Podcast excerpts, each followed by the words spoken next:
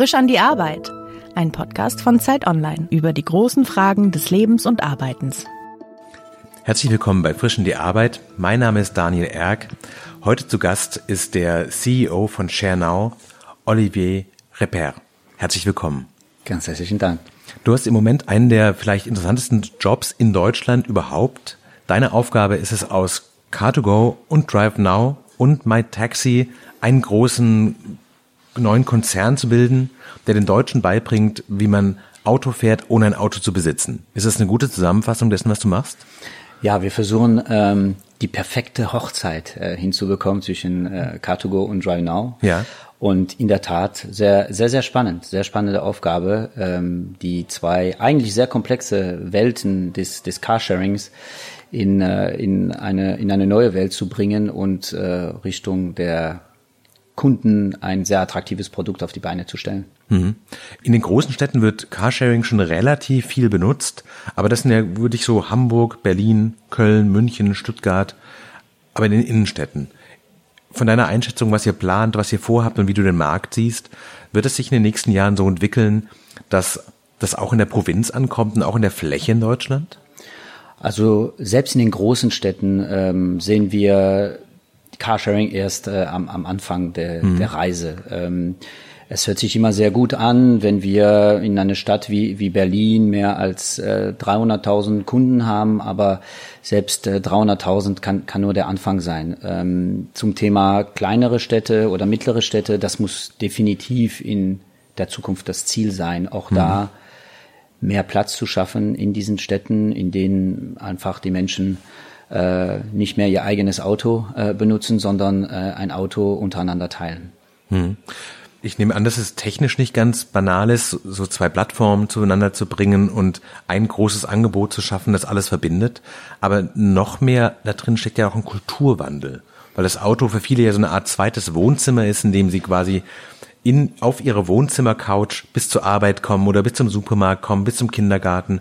Und eigentlich wird das Auto wieder ein bisschen so wie ein eine Mischung aus Wohnzimmer und Bus. Es ist privat, aber es ist auch ein öffentlicher Raum. Ist es schwierig, das den Menschen beizubringen oder funktioniert es einfach so? Also was sicherlich am Anfang nicht ganz so einfach war, ist ähm, den Menschen zu vermitteln, dass der der Zugang äh, zu einem Auto, was man vielleicht nicht kennt, ja. ähm, relativ einfach sein kann. Also dass man dieses Auto schnell öffnen kann, mhm. ähm, dass man schnell losfahren kann. Ähm, die Menschen, die Carsharing heute äh, benutzen, sind weiterhin Menschen, die Autos mögen und die gerne Auto fahren und die eine gewisse Freiheit oder eine gewisse Emotion mit Autofahren äh, verbinden. Mhm. Ähm, und deswegen ja, es ist es ist Freiheit, es ist eine Flexibilität in, in, in der Mobilität, die die Menschen auch noch lange äh, suchen werden. Ähm, allerdings ähm, sind wir der Meinung und auch viele unserer Nutzer dass man das nicht unbedingt äh, mit äh, Eigentum des Produktes mhm. verbinden muss. Mhm. Was denn so gerade, also wenn ich mir überlege, ShareNow entsteht gerade, das ist ein großer Verschmelzungsprozess, es ist auch ein Joint Venture zwischen äh, Daimler und BMW. Ähm, was sind so die Aufgaben, denen du gerade dran sitzt? Also wenn du jetzt aus diesem Gespräch rausgehst, was poppt auf deinem Handy auf, wo du weißt, okay, das sind die nächsten drei Themen, da muss ich ran? Also du hast es vorher erwähnt, äh, es sind äh, zwei doch komplexe äh, Ökosysteme, die da zusammenkommen. Ja. Ähm, um es nicht so kompliziert auszudrücken, ähm, ein Carsharing, damit es funktioniert, äh, bedeutet äh, 200 ähm, Mikrosysteme, die miteinander perfekt funktionieren müssen, also hm. wie Art kleine Zahnrädchen, die, die perfekt auf, aufeinander abgestimmt werden müssen. Äh, und es ist sicherlich keine Überraschung, dass äh, diese äh, 200 Mikrosysteme bei Car2Go anders äh, gestaltet waren mhm. als, als bei DriveNow. Und jetzt gilt es für uns, ähm, ein, ein neues Ökosystem äh, zusammenzubauen. Also man nennt das Cherry Picking, also das Beste aus, aus beiden Welten mhm. äh, zusammenzustellen und trotzdem ähm, im Kundenerlebnis ähm, den klaren Eindruck äh, zu geben, dass das für ihn aber sehr einfach in der Nutzung ist, mhm. ähm, weil die Komplexität im Hintergrund interessiert den Kunden nicht. Er will mhm. einfach äh, ein Auto benutzen, von A nach B fahren äh, oder dass seine Use Cases letztendlich mit, mit unseren mhm. äh, Produkten abgebildet werden können. Und äh, das war's. Und das ist die Aufgabe auf der einen Seite, also so eine, ich nenne es mal eine technische Aufgabe, eine technische Herausforderung, die wir haben wo die aber spannend ist, weil es für jeden neu ist. Ähm, so eine Fusion im Mobilitätsbereich hat es äh, noch nicht gegeben und ähm, wir können ähm, das gestalten und äh, erfolgreich gestalten. Auf der anderen Seite ist es auch ähm, ein, äh, ein kultureller ähm, Zusammenführung, die wir machen. Wir haben mhm. zwei Teams, die früher äh, Wettbewerber waren und ähm, die sich äh, gegenseitig früher auch motiviert haben, immer, immer besser zu werden, immer, mhm. äh, ich sage mal, de, den ersten Schritt in eine gewisse Innovation an den Markt zu bringen. Aber das Schöne ist, ähm, beide Familien, also ich sage jetzt mal Ex-Drive Now Familie oder die Ex-Car2Go Familie, ähm, die haben für das gleiche Zielbild äh, gekämpft mhm. und, und zwar ähm, mehr Freiräume auch in den, in den Städten zu bringen und ähm, den Städten auch zu helfen, ein bisschen besser zu werden. Ja. Mhm. Und das ist das Schöne. Wir haben einen gemeinsamen Nenner, der uns sehr hilft, auch äh, die Menschen zusammenzuführen. Äh, Was sicherlich auch eine Herausforderung ist, ist äh, die Teams, äh, die bis jetzt in München oder in Stuttgart gelebt haben, zu motivieren, nach Berlin äh, zu kommen. Mhm. Ja. Wenn du auf diese bestimmt interessante Zeit guckst, was sind so die Tage, wo du rausgehst und denkst, das war ein richtig guter Arbeitstag, es klappt? Also was ist Glück am Arbeitsplatz für dich? es gibt sehr, sehr viele Tage, wo man, wo man sehr glücklich nach Hause fährt. Also ich, ich fahre ja auch viel Fahrrad in, in Berlin, da hat man auch viel Zeit, wenn man äh, nach Hause fährt. Mhm. Also bei mir ist es eine acht Kilometer Strecke, also hat man Zeit äh, nachzudenken äh, auf dem Fahrrad, wo man denkt, Mensch, heute haben wir wieder sehr gute Meilensteine festgelegt. Ähm, Menschen haben sich getraut, äh, auch sehr, sehr kritische Themen hochzubringen, damit wir die richtige Entscheidung äh, treffen. Ähm, auch äh, das ähm, neue Führungsteam bei, bei Schernau ist ja auch neu zusammengestellt. Das ist weder ein Ex-Car2Go Führungsteam noch ein Ex-Drive Now ähm, äh, Leadership Team. Und äh, da musste man sich ja auch schnell finden, aber auch ein gemeinsames Verständnis haben, wie agil wollen wir sein, wie, wie schnell äh, wollen wir Sachen entscheiden können, weil in unserem Business gibt es nie die 100% sichere Antwort mhm. auf, auf die Themen, die wir jetzt äh, schnell äh, angehen müssen und angegangen sind. Und wenn man merkt, dass äh, auch die Menschen im Hintergrund wahnsinnig motiviert sind und auch ähm, so auch feedback-technisch uns trauen, das Positive, aber auch das Negative mhm. äh, wiederzugeben, dann ist das ein sehr, sehr gutes Gefühl. Wie groß war denn für dich selber der, der Kulturwandel? Also du kommst ja von Car2Go, du hast, hast früher für Mercedes-Benz gearbeitet. Bist du so ein Autoguy? Jemand, der wirklich so ein richtiger mit Herz und Blut und Blei im, im Körper? Also ich, ich arbeite schon lange eigentlich für das Thema auch urbane Mobilität, weil ich ja. war ähm, vor meiner Car2Go-Tätigkeit war ich ja für Smart zuständig, mhm. ähm, habe doch das Thema weltweiten Vertrieb, Marketing und Produktmanagement verantwortet. Mhm. Und ähm, damals war es schon so, für uns der Smart war das perfekte urbane Auto. Ja, und damals haben wir schon gesagt, die Vision muss sein, so schnell wie möglich muss der Smart rein elektrisch sein. Äh, mhm. wir, wir, können uns nur noch leisten, elektrisch äh, in der Zukunft in Städten uns zu bewegen äh, und haben ähm, dieses Produkt, ähm, ich sag mal, als als ähm, perfektes urbanes Produkt äh, betrachtet. Und der nächste Schritt war für mich dieser konsequente Schritt äh, in Richtung, und das muss man jetzt auch noch teilen, ne? das sollten mhm. wir teilen, dieses Produkt, war war ein sehr schöner Schritt, ja. Und ähm, als ich gemerkt habe, dass ähm, dieses gemeinsame Verständnis, dieses Zielbild definitiv da ist, sowohl äh, bei bei Car2Go wie auch bei bei Drive Now, ist es kulturell, ich sage für mich gar nicht so schwer gewesen, weil ich Menschen vorgefunden mhm. habe, die ähm, sowohl hätten ex-Car2Go als auch ex-Drive Now mit dabei sein können. Mhm. Man konnte es gar nicht mehr unterscheiden, weil man nicht sagen konnten, ah, die sehen so aus oder die sehen so aus. Mhm. Beide, äh, ähm, ich sage jetzt mal, beide Gruppen haben für, da, für das Gleiche gekämpft, sage ich mal. Aber bist du quasi mit dem Auto immer noch emotional verbunden oder ist das für dich quasi eher so eine Herausforderung zu sagen, wir reden über die Mobilität der Zukunft des Autos, ein Bestandteil davon? Oder wenn du hast quasi auch wenn du einen Oldtimer fahren siehst, geht da dein Herz auf? Ähm, ehrlich gesagt bin ich eher so äh, sehr emotional mit dem Thema Motorrad verbunden. Ne? Ja. Ich liebe Motorradfahren, also zum Thema pure Emotionalität, ja. was ein ein, ähm, ein, ein Fahrzeug angeht, ja. sage ich jetzt mal, jetzt dann nur auf zwei Räder, ja, das ist das, was bei mir am meisten äh, Emotionen äh, verbunden, speziell spezielle italienische Marke, die ich sehr liebe.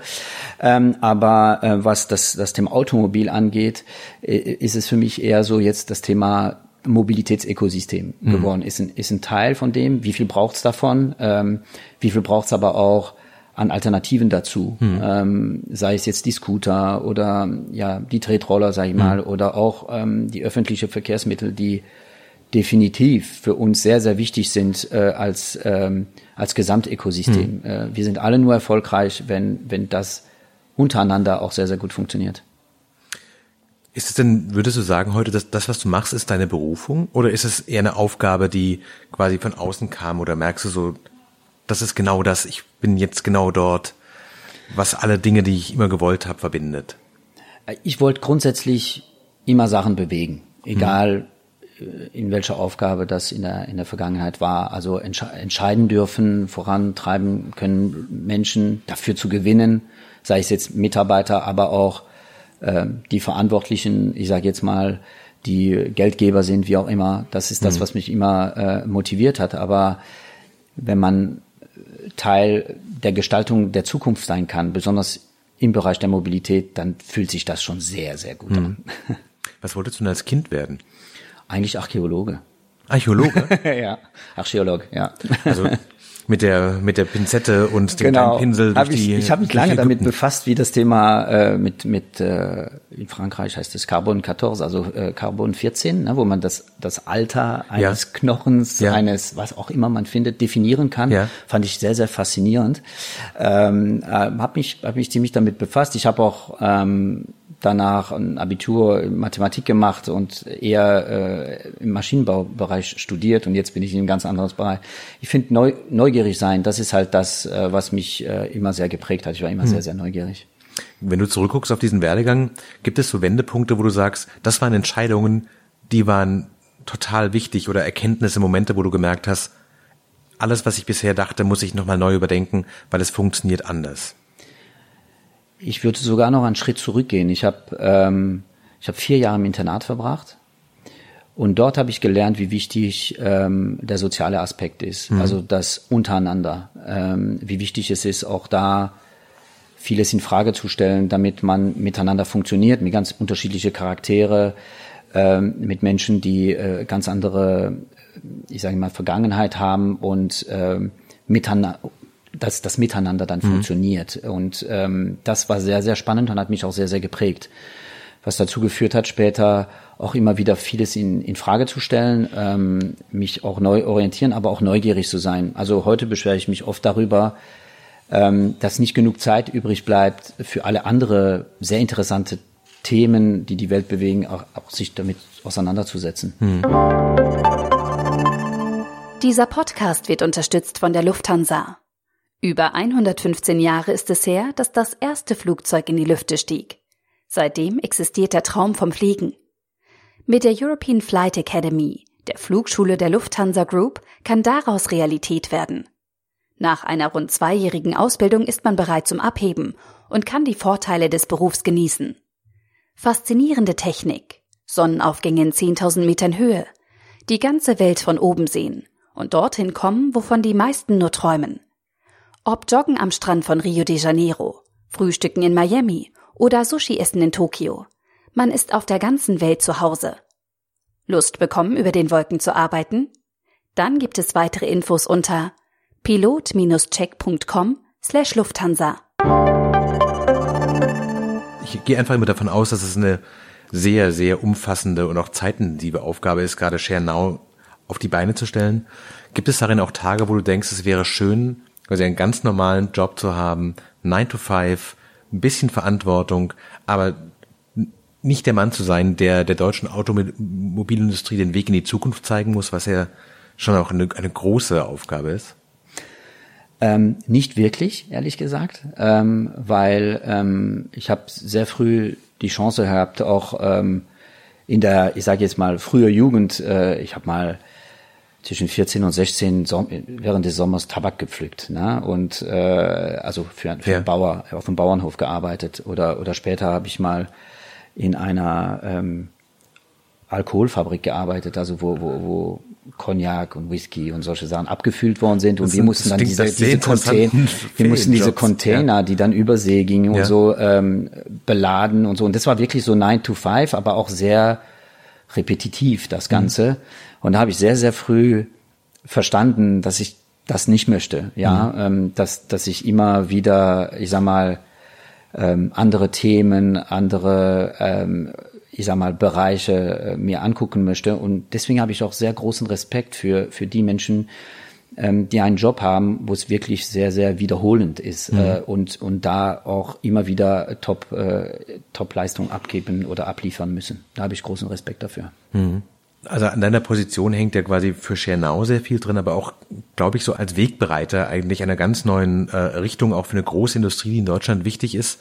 Merkst du diese Last auf den Schultern, wachst du morgens auf und denkst, wenn wir das hier hinkriegen, dann hat eine der deutschen Schlüsselindustrien ihre Zukunft gefunden? Ist das so das Gefühl?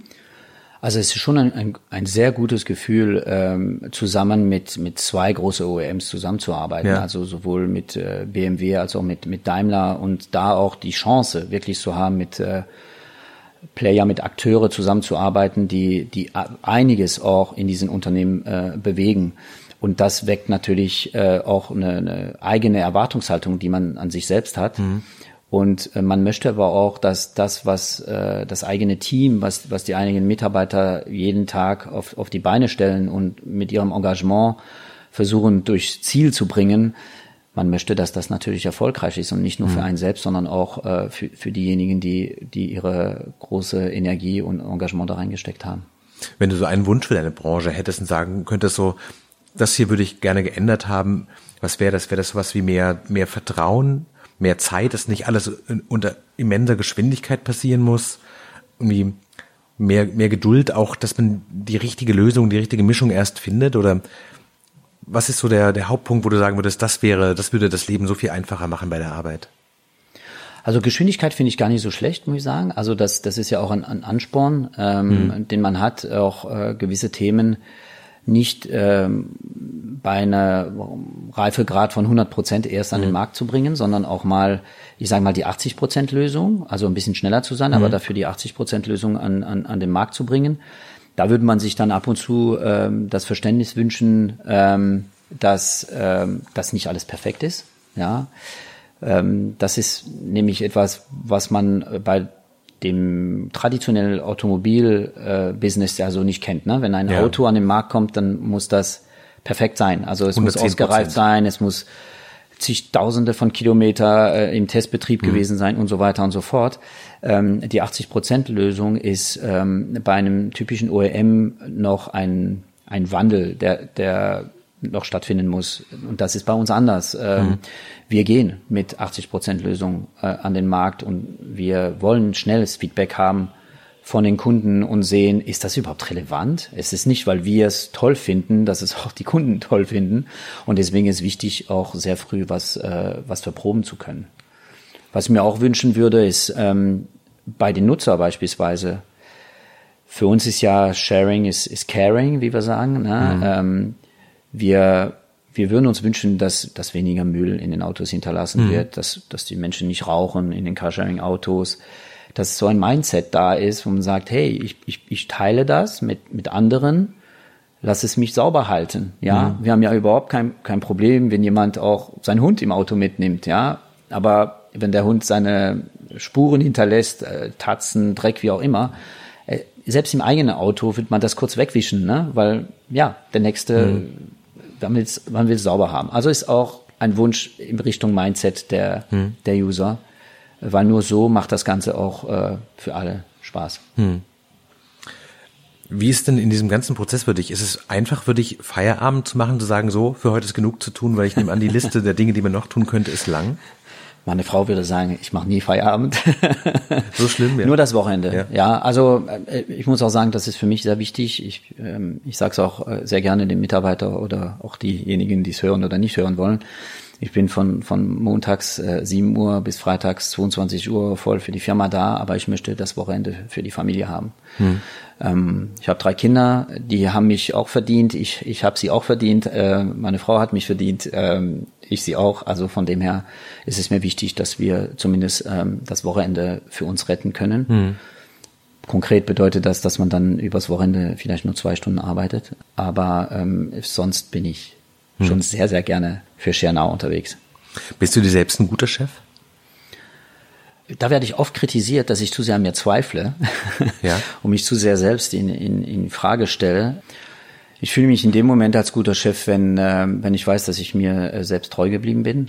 Es tut gut, wenn Menschen, die man schon sehr, sehr lange nicht mehr gesehen hat, auch einem sagen, Mensch, du hast dich nicht verändert, du bist immer noch mhm. der gleiche von, von deine Werte ähm, und das, das finde ich, finde ich schon schön. Ähm, und das sind nicht Menschen, mit denen man privat zu tun hat, sondern Menschen, mit denen man zusammengearbeitet mhm. hat.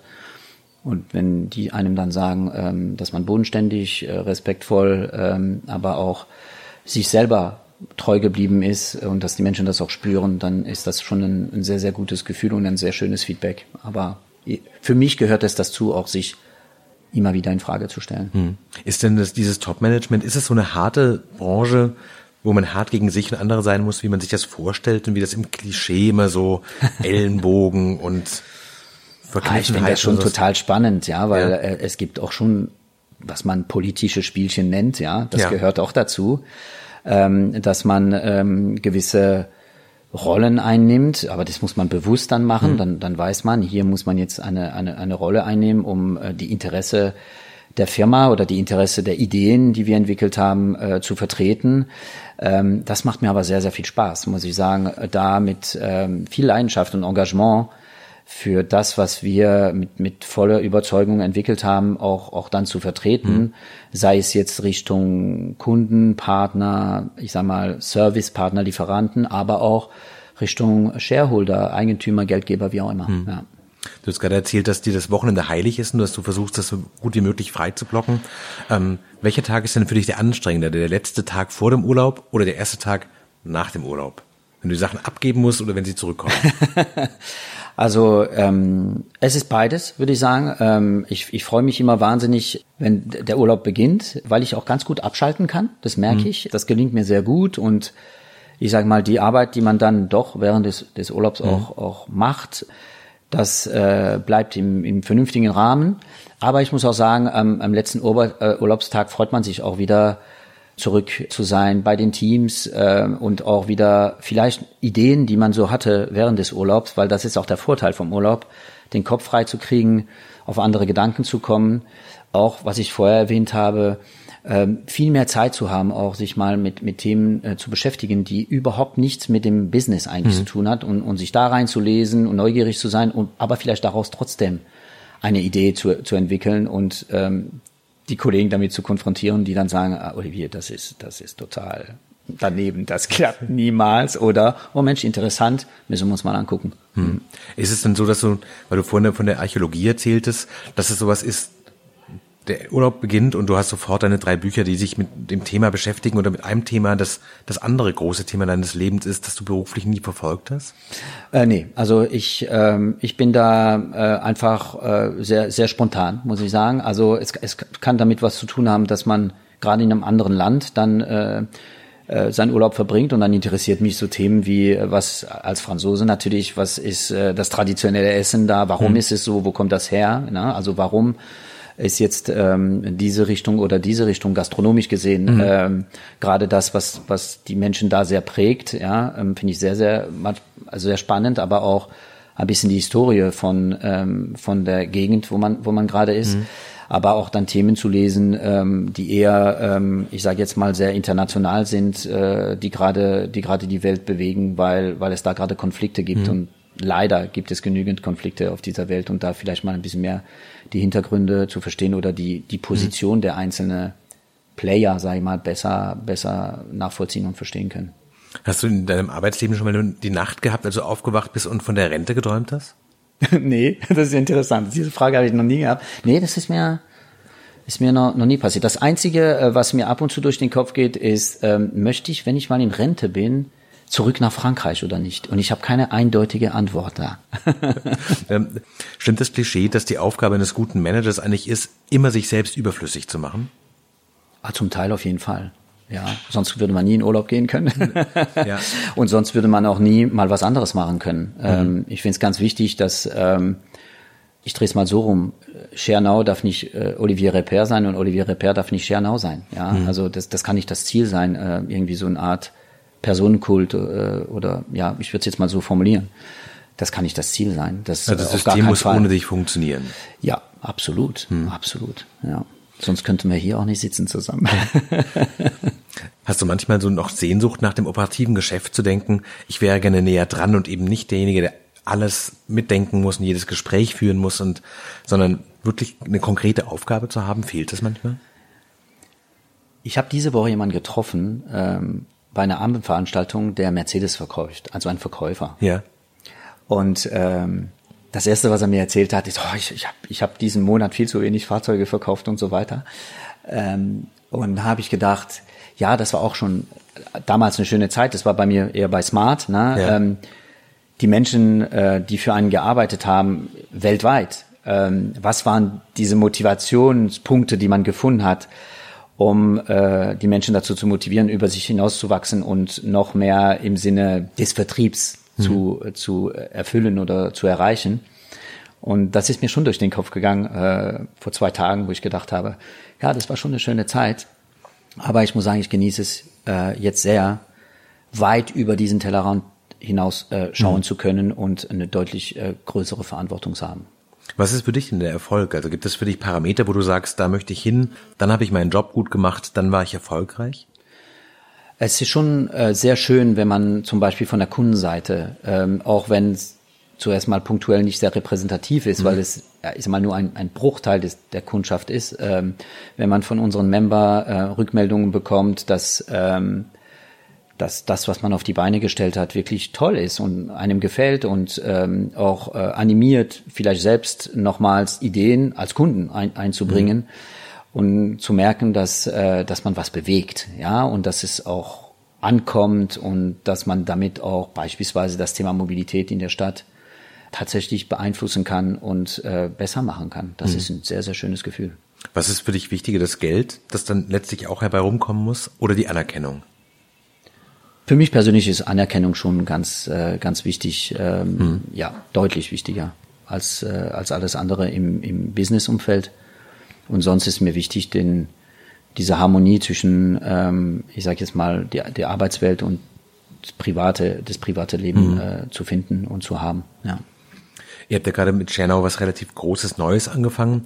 Hast du das Gefühl, das wird eigentlich mit der Zeit einfacher oder wird das eigentlich immer komplexer und noch schwerer? Ich sage nicht unbedingt komplexer oder schwerer, aber ich ähm, der Wandel wird schneller werden. Also mhm. wir müssen uns immer wieder auch ein Stück weit neu neu finden. Wir müssen uns Gedanken machen, was ist die nächste Stufe, ähm, die nochmal deutlich mehr Effizienz äh, bei uns in unserem Kerngeschäft reinbringt, aber auch darüber hinaus. Äh, und und wir haben vorher von Geschwindigkeit gesprochen, die wird zunehmen.